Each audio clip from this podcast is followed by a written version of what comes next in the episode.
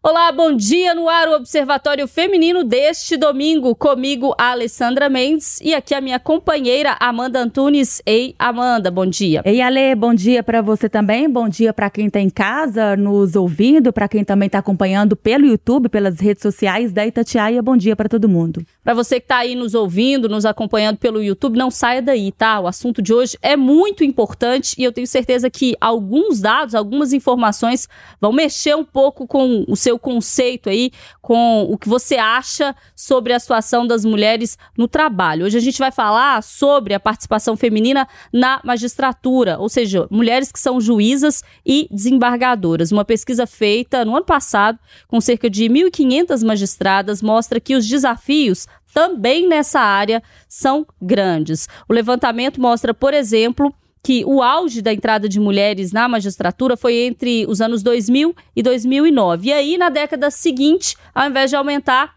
caiu. Entre 2010 e 2019, o número cai. Cerca de 30% das magistradas já sofreram assédio moral no trabalho. E cerca de 10% já disseram terem sido vítimas de assédio sexual no trabalho. Quase metade dos casos de assédio sexual foram cometidos por desembargadores e quase 85% das vítimas preferiram se silenciar sobre o crime para não se expor. 57% das magistradas já sofreram algum tipo de constrangimento ou discriminação no trabalho pelo fato de serem mulheres. Para falar sobre esses dados, sobre o que, que essa situação expõe para a gente, a gente conversa aqui no Observatório Feminino com a juíza Lívia Borba, que trabalhou nessa pesquisa, e também com a juíza Daniela Cunha Pereira, da Coordenadoria Amades Mulheres e do Instituto Viva, que é uma associação sem fins lucrativos constituída para o fortalecimento e a emancipação de mulheres em situação de violência. Bom dia, Lívia, prazer tê-la aqui com a gente. Prazer estar aqui, Alessandra e Amanda. Prazer. Bom dia, Daniela. Bom dia, estou muito honrada, muito feliz, agradeço muito esse convite, estou muito entusiasmada para essa conversa que eu tenho certeza que vai ser ótima. Lívia, vamos começar falando um pouco sobre esses dados. Eu sei que você trabalhou neles também, é, você tem uma intimidade aí com, com a pesquisa. Eu vou confessar que os dados me deixaram um pouco assustada, porque claro que a gente que trabalha na área e fala sobre é, violência de gênero, discriminação, preconceito, a gente sabe que isso está por toda parte mas se deparar com esse retrato do preconceito, da violência na magistratura contra mulheres, deixa a gente um pouco chocado, assim, de entender, poxa, são juízas, desembargadoras sofrendo violência sexual, tendo que se calar para não se expor. O que, que é, essa pesquisa para você traz sobre essa realidade de mulheres na magistratura? É, essa pesquisa foi muito interessante porque ela conseguiu entrevistar quase 1.500 magistradas de todo o país. E apesar de termos assim algumas ideias, é, algumas se confirmaram e outras não na prática. É só, foi só ouvindo as magistradas de forma anônima que nós conseguimos chegar a esses dados. Um dos que eu destaco, você trouxe muito bem a questão do assédio moral, é que a aquelas que sofreram assédio, é, a maioria não é, informou, não tomou nenhuma providência, né? Preferiu o silêncio. E aquelas que é, foram perguntadas assim: e se você sofresse o assédio? A maioria falou: eu iria falar.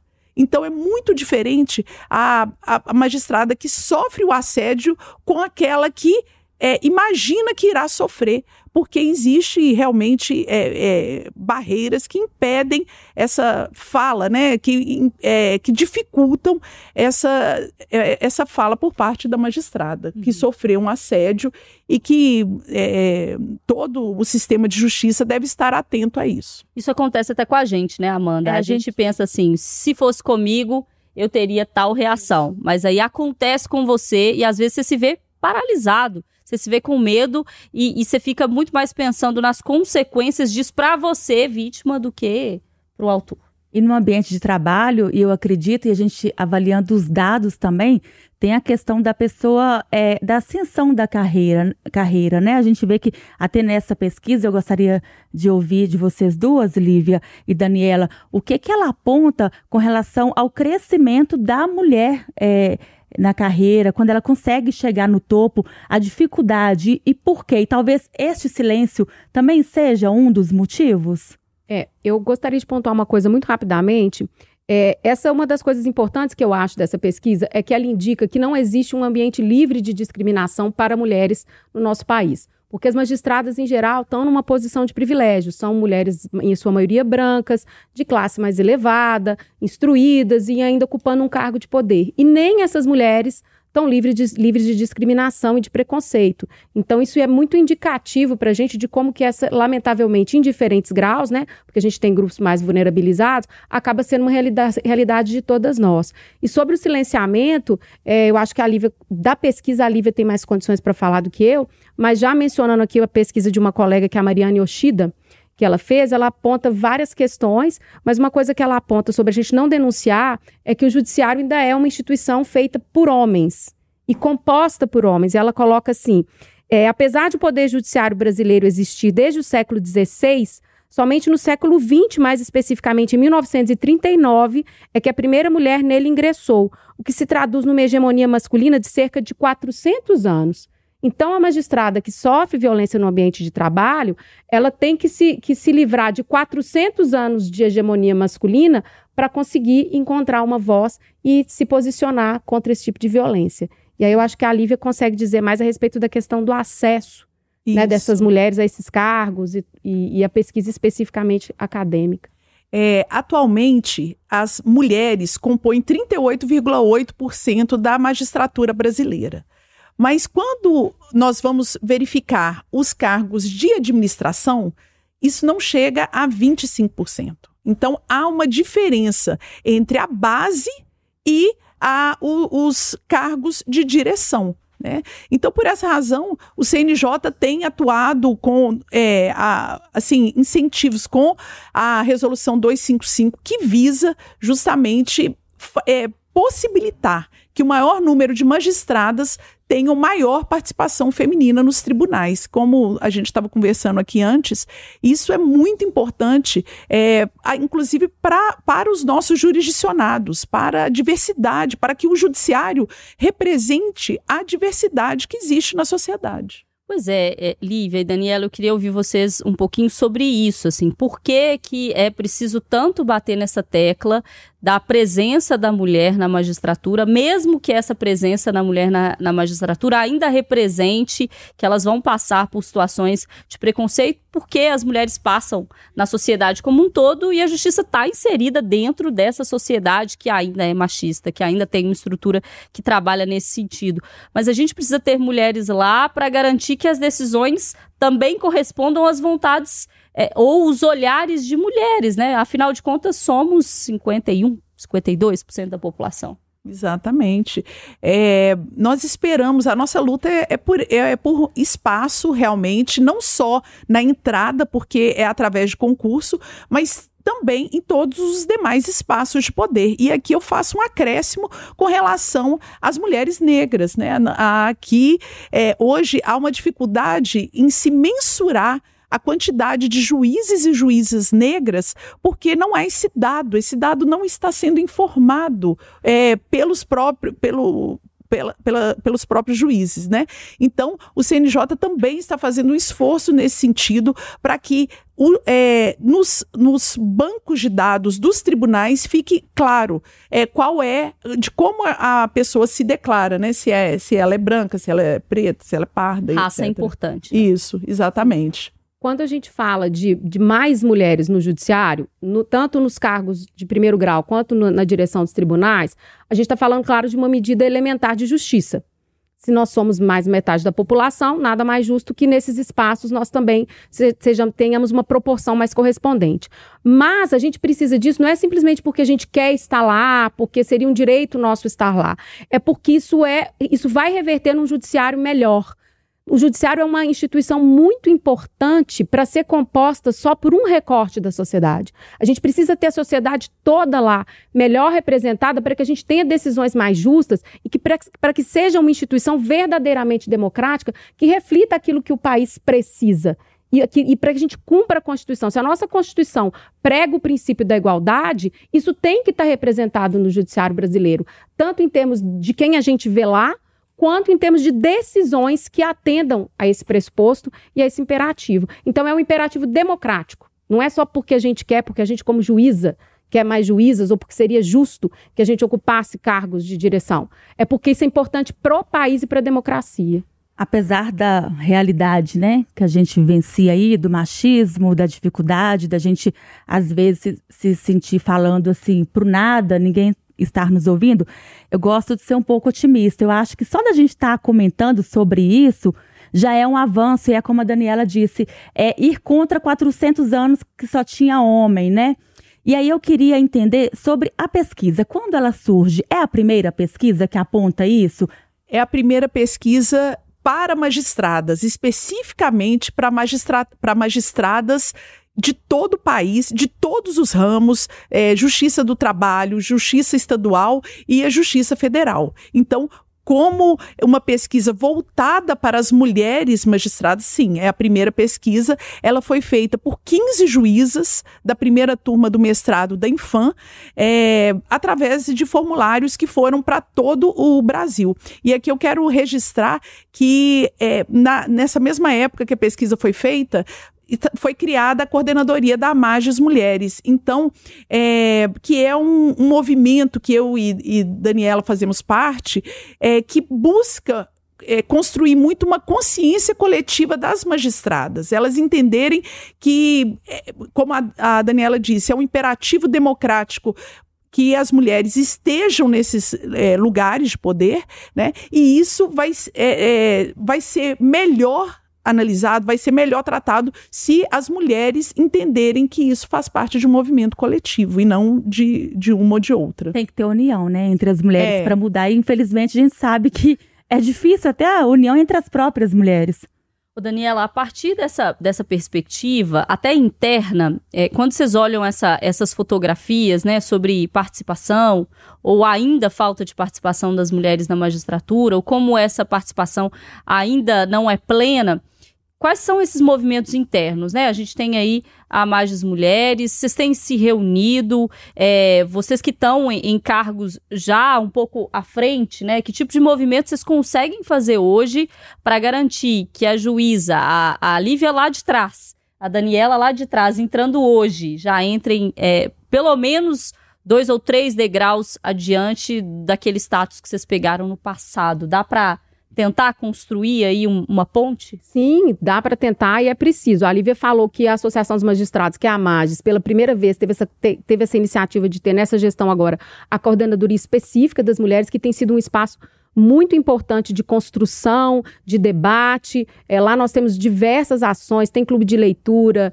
tem prêmio, tem grupos de debate, tem grupos de trabalho para levar, levar propostas para o Tribunal de Justiça. É, no âmbito do CNJ, tem sido feito um trabalho muito importante.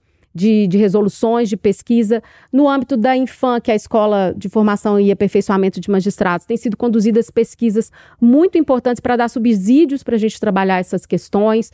É, então, a gente trabalha em várias frentes. É uma construção coletiva, é uma construção feita em várias frentes e tem que ser constante. Então, hoje somos eu e Lívia que estamos aqui falando, mas a gente é só hoje que a gente está aqui. Na verdade, esse trabalho é de muitas mulheres, é, muitas mulheres magistradas, muitas mulheres servidoras, e é assim que tem que ser. A gente tem, não pode perder isso em mente, que é trabalho de construção coletiva. Tem um dado na pesquisa que eu queria dizer que é a forma do ingresso, né, na magistratura, e que o concurso público, 98%, né, das mulheres entram é, por meio do concurso público e apenas 0,3% por nomeação. E se a gente for avaliar, é, as mulheres têm a competência para, ser, para serem nomeadas. E a dificuldade é, é realmente isso, é a predominância dos homens e que a mulher acaba não sendo enxergada nesses espaços? É, é, a, a, pesquisa da Mariana Yoshida, que a Dani citou, ela fala, ela identificou um teto de vidro. No concurso, as mulheres elas acabam eh, tendo acesso é, hoje, como eu disse, 30, aproximadamente 39%, né? 38,8%. Mas dentro do tribunal, dos tribunais, de forma geral, é, as promoções elas são mais difíceis para as mulheres, né? É, e ela chama isso de um teto de vidro, que parece que é, é, é, ele, ele parece que você vai conseguir galgar, mas há alguma coisa né, no, no que dificulta esse acesso aos graus superiores. É, uma outra pesquisadora chama isso de um labirinto, porque é algo assim que não é exatamente é uma subida, é algo que você só consegue ver quando você está por cima, quando você está vendo pelo alto sabe? Então, é, existem vários entraves na carreira. A divisão sexual do trabalho, que é uma, uma situação que também a magistrada passa, que é o acúmulo da carga de trabalho na, na dinâmica familiar, ele acaba impactando, por exemplo, nos resultados, né, na produtividade dessa magistrada. É, a licença maternidade, né, é, isso é, é, é, preciso que as instituições pensem em estratégias para lidar com essa desigualdade que a divisão sexual do trabalho, por exemplo, imputa às mulheres mais do que aos homens. É importante a gente falar sobre essa, essa presença e por que, que essa presença é tão importante, porque essa presença gera projetos é, fundamentais para impulsionar outras mulheres. É o caso, por exemplo, do, do Instituto Viva, a gente até citou aqui no inicinho, é uma, é uma associação sem fins lucrativos que está aí para ajudar a fortalecer e emancipar mulheres que estão em situação de, de violência e que só mulheres entendem como para as outras é tão importante ter ali a, a, alguém que te entenda, né? Que, que compreenda a sua situação, que não te julgue, que diga que, olha, eu entendo que você não saiu de uma situação de violência por causa de uma questão é, é, financeira ou de uma questão emocional ou de uma questão social. Enfim, tem, co tem condições que levam a essa situação. E aí, Daniela, eu queria te ouvir sobre esse trabalho, assim, de onde vem a ideia do Instituto e como é que vocês têm atuado hoje? Bom, vamos lá. O Instituto Viva, conforme você disse, eu sou só a fundadora, né? Ele é feito, na verdade, pelo trabalho voluntário também de muitas mulheres, sobretudo advogadas. É, ele parte de uma, de uma perspectiva de perceber é, a, a, demanda que existe nesse, nesse, nesse sentido e muito de observar que a própria informação jurídica, informação sobre leis, sobre é, assuntos jurídicos, é também um instrumento que, que as mulheres precisam ter para sair do, do, dessa espiral de violência. Porque o homem usa muito essa informação. Ele, o agressor costuma muito falar: você vai perder a guarda dos seus filhos, se você sair de casa, vai dar abandono do lar, você não tem direito a nada, ninguém vai acreditar em você. Então, as mulheres também precisam ter acesso a esse tipo de informação quando elas pretendem sair do desse relacionamento. Hoje a gente tem dois eixos principais, que são a orientação jurídica gratuita e assistência psicológica também gra gratuita. Orientação jurídica é feita por advogadas voluntárias, assistência psicológica é feita pela clínica de psicologia da Uni. É, além de material informativo, a gente tem também é, cursos, a gente já teve curso de defesa pessoal gratuito, sorteio, eventos.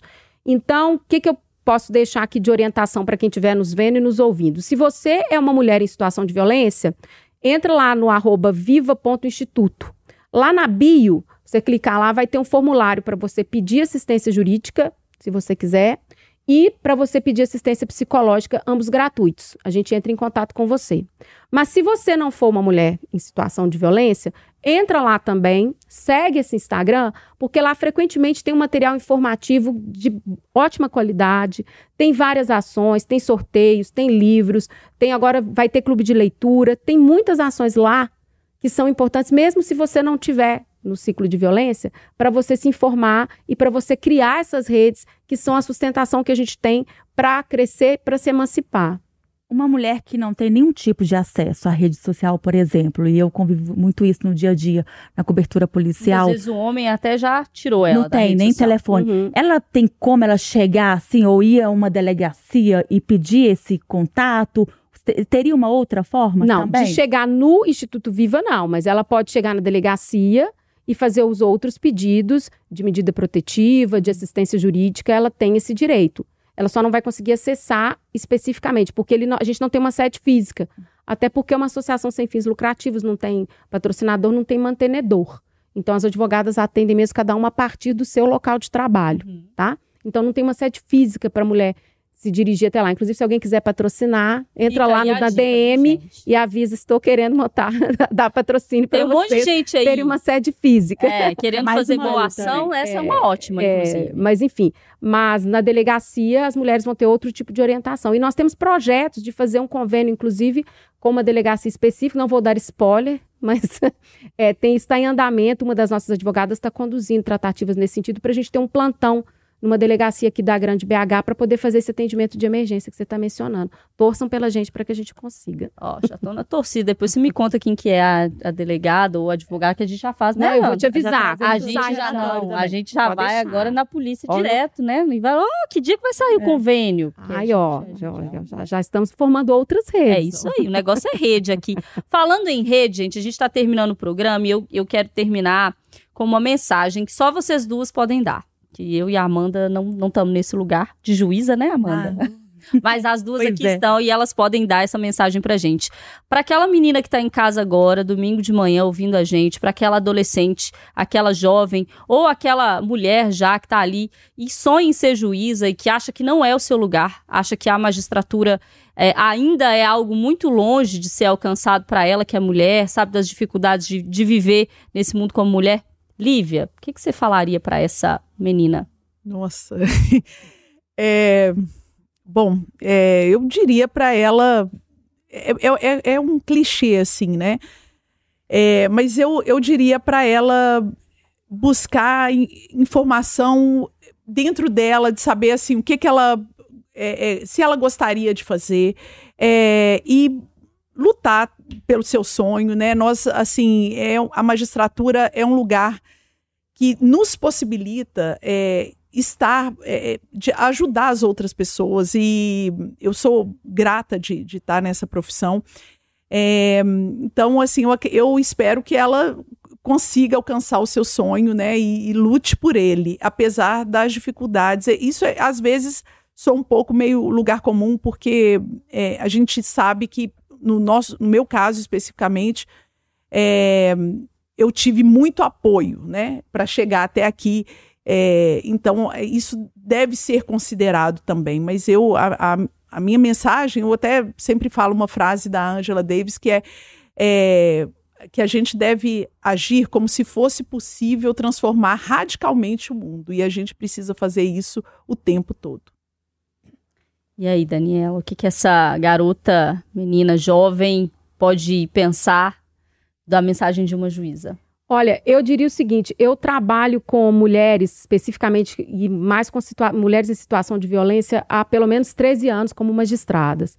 E uma coisa que eu definitivamente aprendi nesse trajeto foi a confiar na força das mulheres. Mesmo as mulheres agredidas, as mulheres violentadas, a força das mulheres é um negócio que sempre me comove e me estimula muito. Então, se existe uma menina que quer ser juíza, eu queria dizer para ela que eu confio plenamente na força dela para alcançar esse objetivo e eu torço muito por ela porque a gente quer muito que ela esteja entre a gente. Nós estamos esperando por você de braços abertos, porque a magistratura quer essas meninas conosco, nós queremos acolhê-las, nós estamos esperando ansiosamente por você. Haverá obstáculos no caminho, mas não haverá obstáculos que sejam capazes de te deter, porque a gente confia muito na força das mulheres. É uma coisa que nunca cansa de me impressionar. Então, eu acho que parece motivacional e é, mas não é vazio no sentido de ser É algo que eu real, estou né? dizendo da boca para fora, mas é algo das poucas certezas que eu tenho na vida. É, até porque à medida que a gente envelhece, a gente vai abandonando as certezas. Mas essa certeza de que mulheres têm uma força e um potencial quase infinito, eu carrego ela comigo e acho que morrerei com ela. É isso então, gente, com essa mensagem que é sobre é, sororidade, tá? Que a gente tá junto nessa aí. Elas estão lá lutando para mais mulheres chegarem na magistratura. A gente está aqui no jornalismo, né, Amanda? Lutando também para mais mulheres conseguirem chegar lá e onde mais elas quiserem, porque é sobre isso, né? É sobre onde a mulher quiser chegar. Os espaços precisam ser é, acessíveis. Claro que estão a gente está falando aí de obstáculos sociais, obstáculos econômicos, mas os espaços precisam garantir que as mulheres cheguem lá e que permaneçam lá. E que quando elas chegam e que elas consigam permanecer, que elas consigam subir, assim como os homens também conseguem subir. E até que isso seja garantido, a gente vai seguir na luta, viu? Elas lá, muito, a gente aqui também. Amanda, obrigada, viu? Um abraço, Ale. Obrigada, obrigada, Lívia, Daniela. Foi muito bom essa conversa e que muita gente que esteja nos ouvindo agora, que tem o um sonho, veja que é real. Dá para chegar lá, por mais difícil que seja, né? Daniela, muito obrigada pela presença. Eu que agradeço imensamente. Lívia, obrigada, viu? Eu que agradeço. Um abraço a todos e todas. Então, para a gente fechar, a juíza Lívia Borba e também a juíza Daniela Cunha Pereira, que a gente recebeu aqui no Observatório Feminino. Ficou com mais vontade de saber detalhes? Ó, vai lá no arroba viva.instituto, porque tem um pouquinho do trabalho por lá também. A gente se vê no domingo que vem. Até lá!